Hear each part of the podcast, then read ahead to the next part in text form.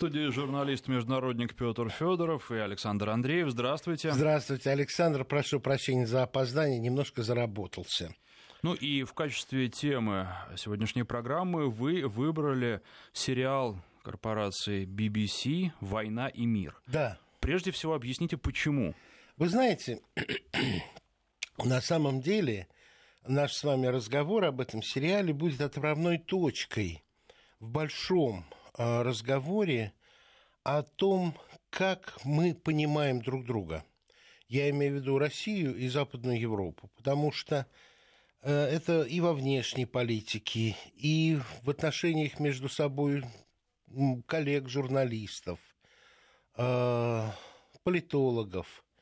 Я вижу очень серьезную проблему недоверия. Оно взаимное, оно имеет свои основания – недоверие в том, что касается даже мотивации поступков той или иной стороны. И то, что, скажем, э, европейцу кажется безусловным, привычным, нормальным, а для нас э, несуразным, диким и, я бы даже сказал, угрожающим, э, стало фактом, по крайней мере, том круге общения, который входит в круг моих обязанностей. И начать с темы, которую, наверное, а, будет понятна и близка, может быть, даже интересна нашим слушателям, я думаю, вполне уместно. Итак, BBC выпустила новый сериал шестисерийный «Война и мир». И вы посмотрели хотя бы отчасти? Да, я посмотрел э, этот фильм, да. я почитал рецензии, э, почитал то, что говорили сам, сами актеры. И вот вы говорили про непонимание, а непонимание или нежелание понять, потому что вот, например, Джеймс Нортон, который Балконского да. играет в этом сериале, он э, честно признается, что роман он не читал, только сценарий. Практически никто из главных героев роман не читал. Но, как мне кажется, я не киновед, я смотрел глазами политического журналиста и человека, который любит историю. Они очень старались.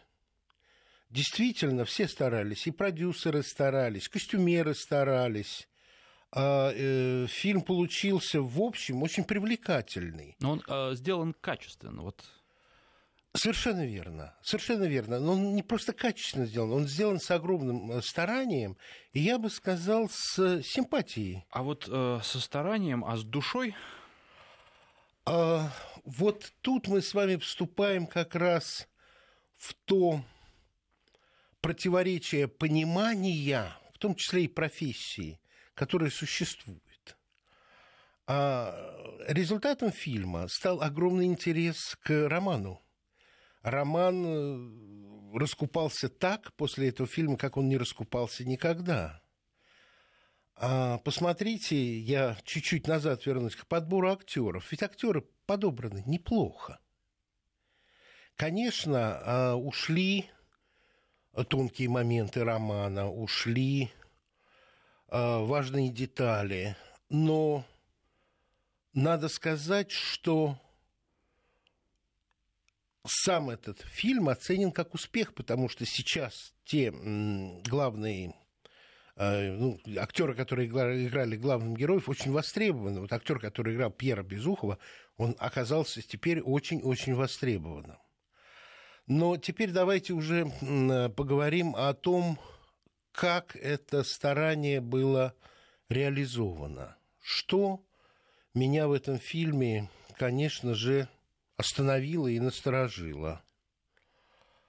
А, вы видели вот первый приход Пьера в дом графа Ростова? А, а потом и Николай, который возвращается из армии вместе с Денисовым, это очень трогательно. У Толстого сцена, как он видит все более и более знакомые улицы, церкви, и все, и все ближе и ближе дом, и он кричит «погоняй, погоняй». И вот что мы видим в кино а, в британском. И Пьер Безухов, и Николай почему-то заходят в дворец, городской особняк а, графа Ростова через лужу, где валяется свинья. Откуда эта свинья?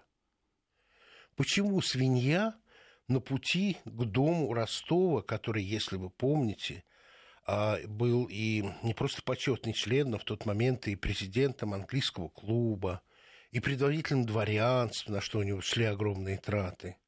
Я думаю, что когда писали сценарий, то надо было как-то им передать какое-то свое понимание России – и они вспомнили Гоголевскую Миргородскую лужу, где валялась свинья. Куда ее было приткнуть? Непонятно. Приткнули графу Ростову к его московскому особняку. Ну, может быть, вы просто придираетесь, потому что сейчас очень многие фильмы снимаются так. И здесь это не вопрос там России и с экранизацией. Послушайте, и классики тоже могут быть Слушайте, такие ну вещи. это тотальное непонимание ни образа Ростова, ни его места в дворянском кругу Москвы. А, это абсолютное непонимание жизни а, в данном случае высшего света московского. Это свинья и это лужа. И это как бы посыл такой, что эти русские совершенно непонятно, что очень богатые люди терпели лужу перед входом, главным входом в свой дом и валяющуюся там свинью. Это для меня один из очень важных принципов э, и признаков непонимания. При том, что они старались, и, в общем-то, это сделано, фильм сделан с симпатией к России, к ну, тем людям. Вы считаете при этом, что это сделано не намеренно? Что это... Намеренно, как же? Ну, как из Гоголя перенести в Толстого лужу с свиньей? Ну, ну слова нет у Толстого похожего на это. А вот, но это, так скажем... Но тогда, тогда они старались что сделать? Вот? Я думаю, они хотели показать образ России. Видимо, человек достаточно начитанный, он читал Гоголя, и его поразило, что в центре, пусть уездного города, а, или это был губернский, губернский город, посредине площади лужа, в которой валяется свинья – и ему показалось, что это очень важный образ, чтобы передать Россию, как она есть. И это было вставлено не для того, чтобы нас обидеть с вами, вовсе нет, потому что фильм, конечно же, в основном предназначен для британского зрителя. А, конечно, смешно, что в единый персонаж объединен и Полит Курагин, и Анатоль Курагин. Анатоль Курагин был человек такой красоты э, и воздействие своей красоты на женщин настолько э, был, как бы скажем, и поглощен, и в ней уверен, что ему даже слов говорить не надо было. Здесь же образ скорее Иполита, э, которого сам отец называл дураковатым, но что делать, это мой сын. А... Я бы сказал, что была очень большая попытка приблизить понимание героев к английской аудитории. И для этого и были произведены вот эти вот, э, ну, буду прямо говорить, как я это считаю, искажения Толстого. Вот там есть одна сцена, которая меня очень сильно заставила задуматься. Э, это эпизод, когда Наташа уже сосватана Балконским, и сватовство, и это обручение еще не разрушено. А, ну, по роману здесь в кино это просто нет. Ее старшая сестра Вера уже замужем за Бергом. И графиня Ростова а, говорит в романе Николаю, Николенька, в тот момент, когда вот дочери пристроены, все мои мысли о твоем счастье. Я хочу, чтобы и ты был счастлив. И вот я списалась с подругой юности, И не съездить ли тебе в Петербург, там Жули Курагина, она, Карагина, прелестная девушка, вам бы познакомиться. И в романе э, Николай говорит, что маменька, я ничего о ней не знаю, и достойно ли это дворянина и офицера, вопреки велению сердца, связывать свою судьбу. Княгиня понимает, что дела расстроены. Она понимает, что э, Сонечка очень бездарная с точки зрения денег пара для Николая. И она думает о семье, но после этих слов она начинает говорить в романе, что да ты меня не так понял, да прекратим этот разговор, да вовсе я не это имела в виду. Он говорит, нет-нет, мама, если, если это составит ваше счастье, я готов пожертвовать собой. Ах, вовсе не об этом речь. Что в кино? В кино графиня Ростова совершенно безапелляционно напоминает Николаю о гигантском проигрыше. Больше 40 тысяч рублей. Это гигантская сумма, это порядка, ну, я не знаю, сейчас, наверное, это было миллионов 20-30. А Долохову. Как раз Долохову, если вы помните, в романе Долохов поставил условие прощения долга, если Николай откажется от Софьи, и Долохов сможет жениться на Софье, что Николай с гневом отвергает. Так вот, могла ли русская графиня так в лоб говорить про деньги? Про то, что Николай проиграл такую сумму, и теперь он должен за этот свой проигрыш, за вину перед семьей ответить. Нет, это Голсуорси. Это, это британский э, высший свет. Это там разговор про деньги. Но они сделали это, чтобы было понятней. И опять-таки не ради того, чтобы нас с вами отвратить, чтобы как-то принизить Толстого. Это сделано для того, чтобы аудитории было понятно. А, и я в некоторых случаях чувствую, что в этом действительно нет злого, злого умысла. Но вот, наверное, вы помните сцену перед Аустерлицем, когда Александр I подъезжает к Кутузову и говорит, Михаил Илларионович, что же вы не начинаете? В романе. И Кутузов отвечает, Вас Высочество, поджидаю. Что же вы поджидаете, Михаил Илларионович? Да поджидаю, когда все полки подойдут. Мы же с вами не на Царицыном луку, чтобы ждать, пока все подойдут. И Кудузов отвечает, потому и не начинаю, что мы не на Царицыном лугу.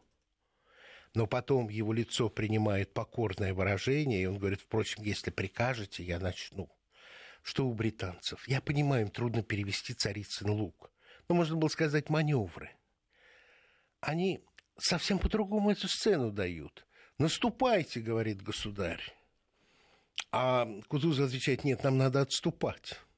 А я вам приказываю наступать. Но если прикажете наступать, буду наступать. То ли это? Русские ли это люди? Разговор ли это царедворца и полководца, но и царедворца тоже со своим государем? Нет.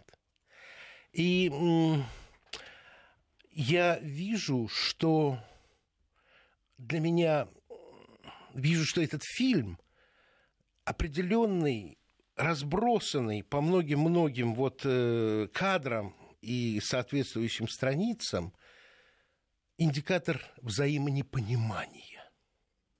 А я слушаю вас, и мне очень интересно, какие параллели вы проведете в реальной современной жизни лужа, свинья и все остальное. Но вот это уже будет после новостей. Давайте. У нас в студии журналист-международник Петр Федоров. Журналист-международник Петр Федоров сегодня рассказывает о том, как британский фильм, фильм корпорации BBC «Война и мир» отражает э, даже, наверное, не только фильм, а, а и подход к съемкам. Конечно. Отражает нынешнее существующее положение дел и некие взаимоотношения, взаимопонимание понимание и непонимание между Россией и Западом. Совершенно верно. Повторю, для меня это лишь только индикатор, но этот индикатор э, укладывается в общую мою э, систему понимания вот этой сложившейся ситуации.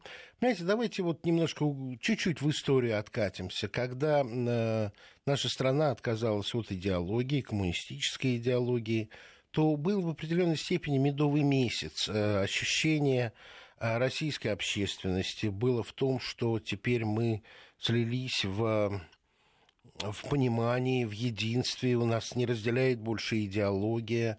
Было восхищение, которое несложно найти в интернете, когда будем смотреть цитаты действующих сегодня журналистов, было восхищение западными СМИ, работа информационных служб BBC казалась просто эталоном взвешенности, объективности, беспристрастности.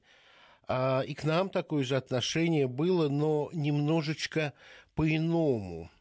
Мы-то отказались от своей идеологии, а наши западные партнеры и коллеги не отказались.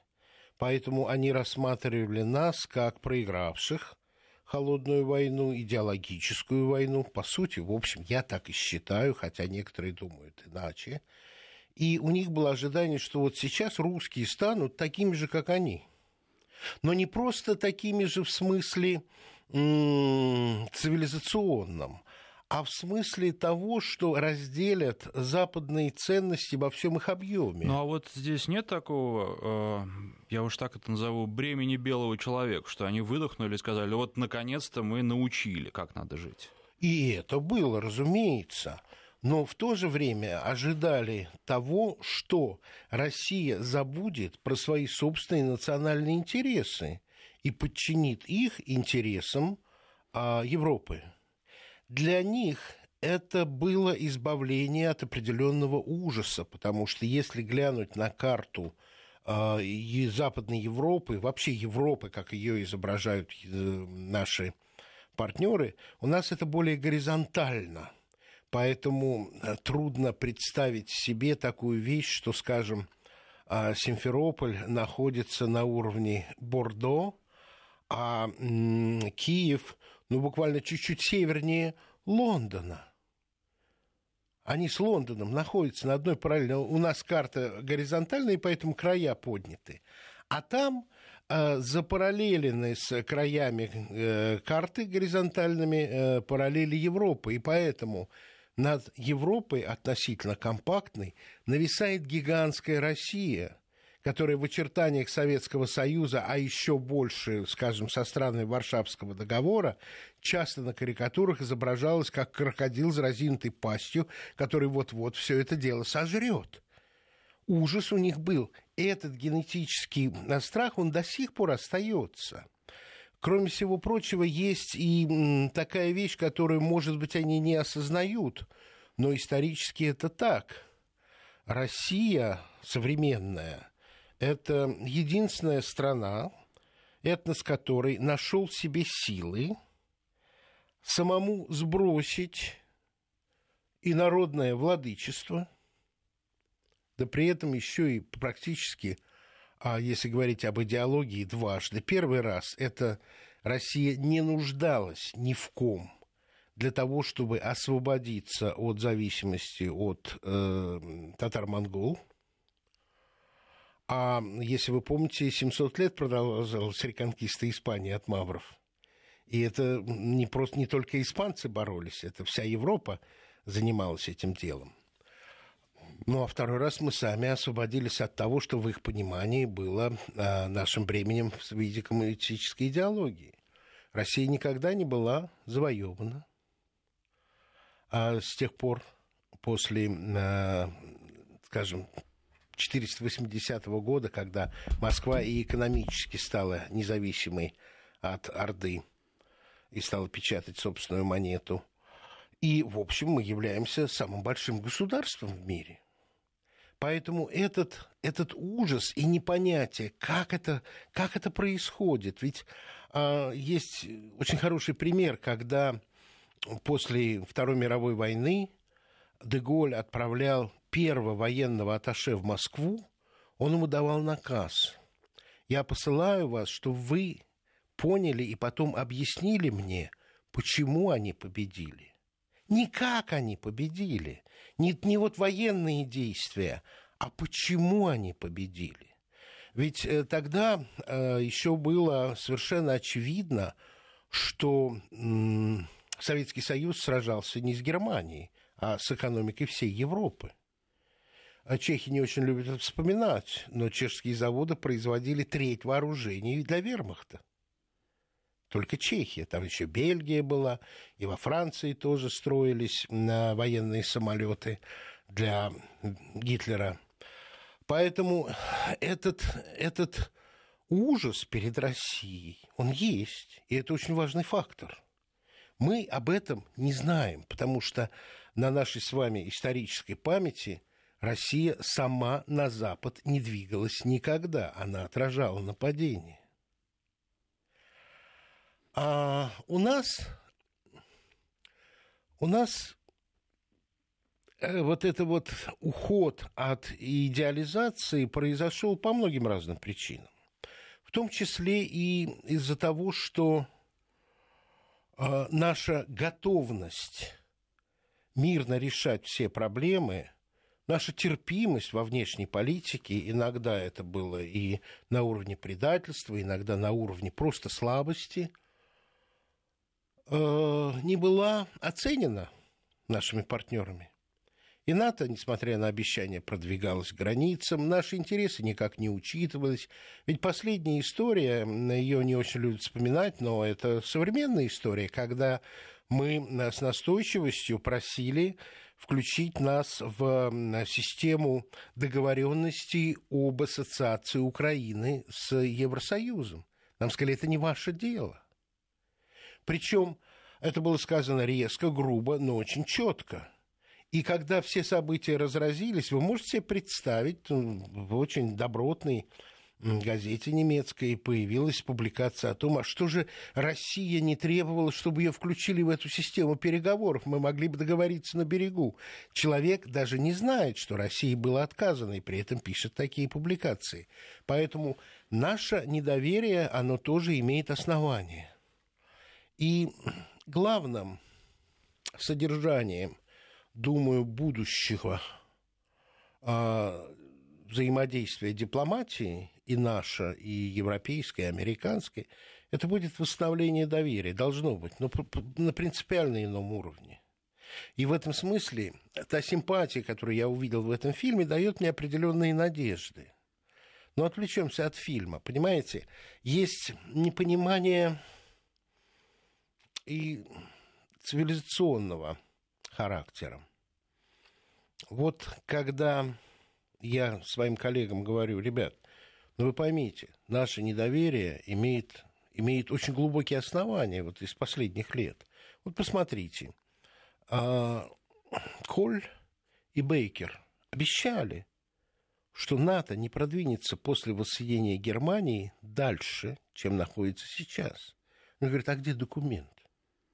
Конечно, это логично, потому что они мыслят исключительно документами. Если подпись не стоит, если печати нет, то... И это не впервой. Я, по-моему, уже рассказывал нашим слушателям, но самый повод повторить.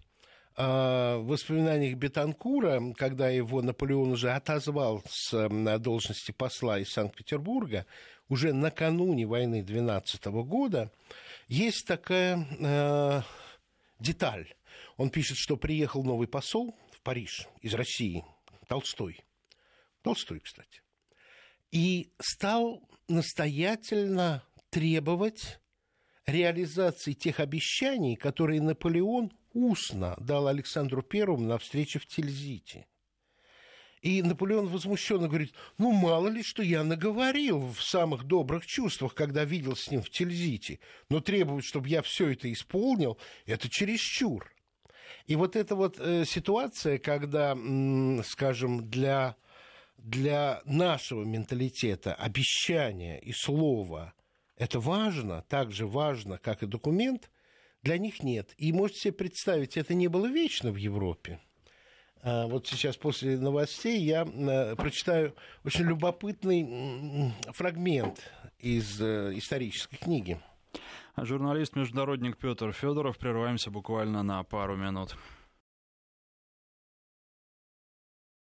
Журналист-международник Петр Федоров, и он рассуждает о современной жизни, основываясь на современном же фильме «Война и мир», снятом британцами корпорацией BBC. И реакция наших слушателей.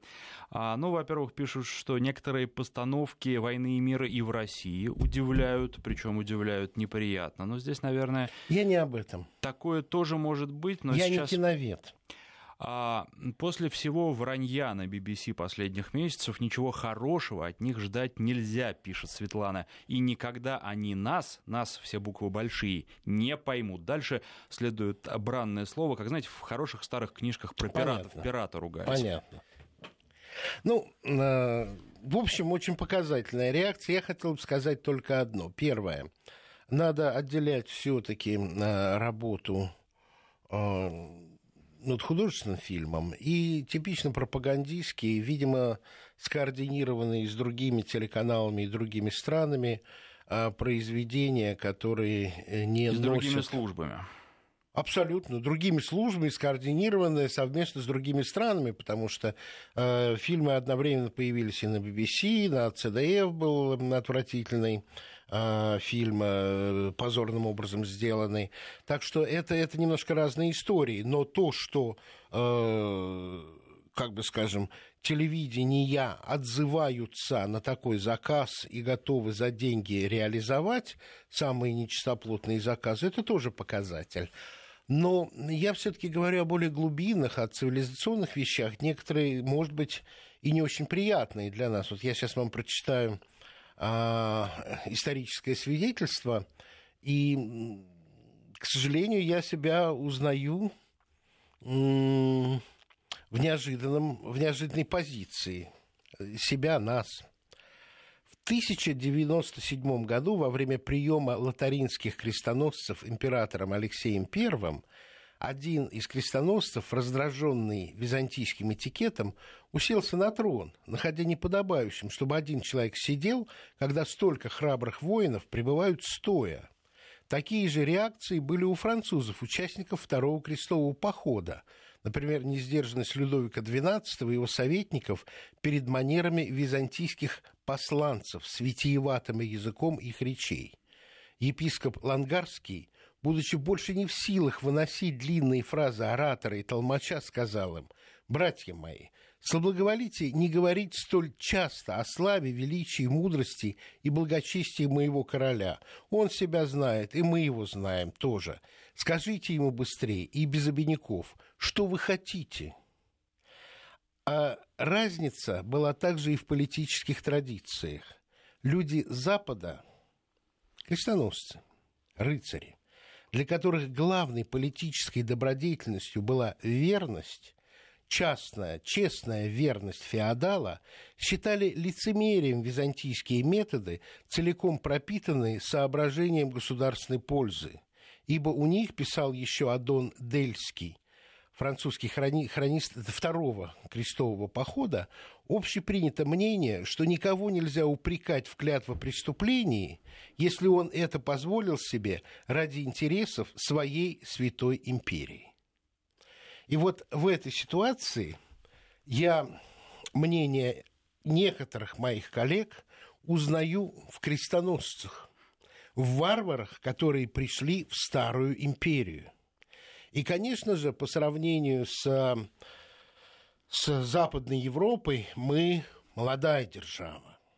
И мы исповедуем те принципы верности своему слову, верности тому, что понимаем честью, а, в большей мере похоже на то, как это понимали тогда, тысячу лет назад практически, крестоносцы.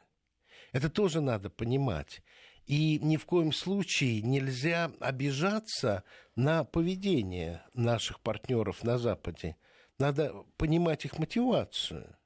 И э, именно это, мне кажется, главным, то, что я хочу до наших слушателей донести. Мы их не изменим, они такие, как они есть. Они нас не изменят, потому что мы такие, как мы есть.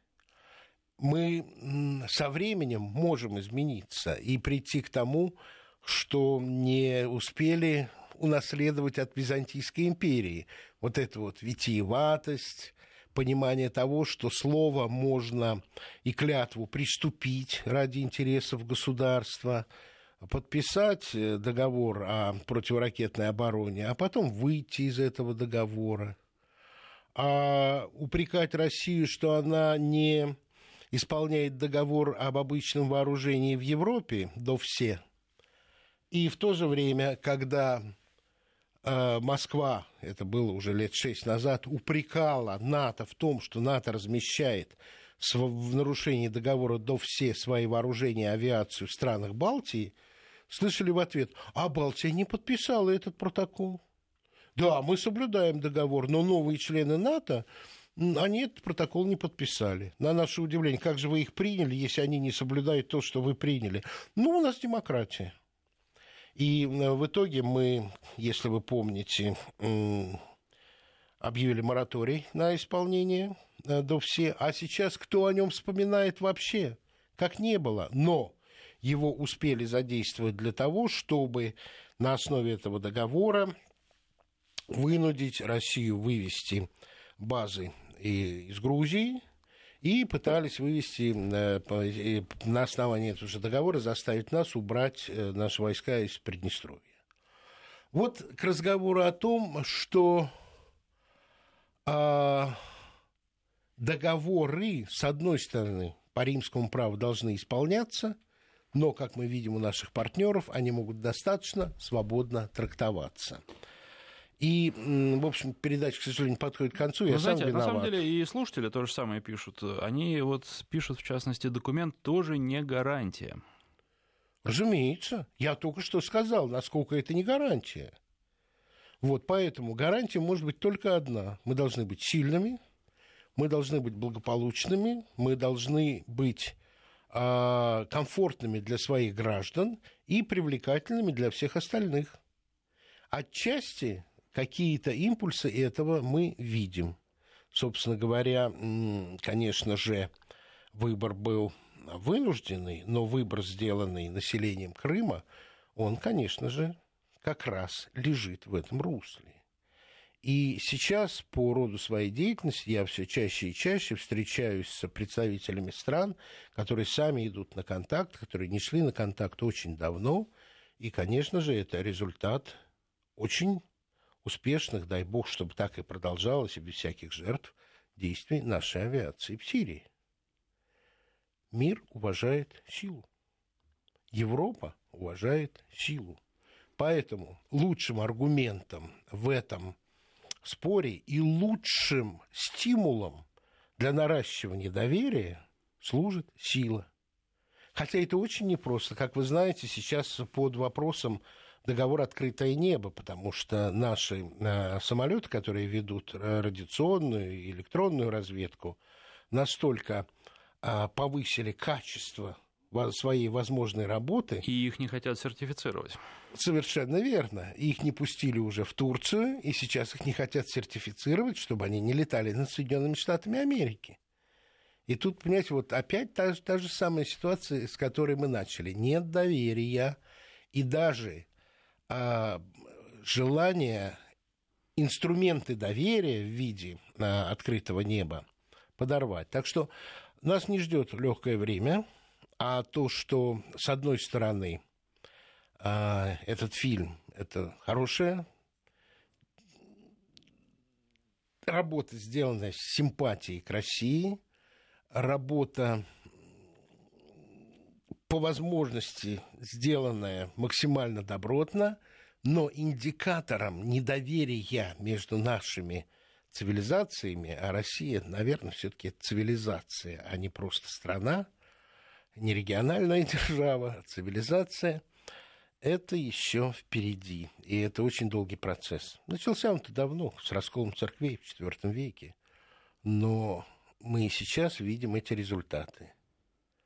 Тем более важна была встреча лидеров двух конфессий, э, нашего патриарха Кирилла и Папы Римского.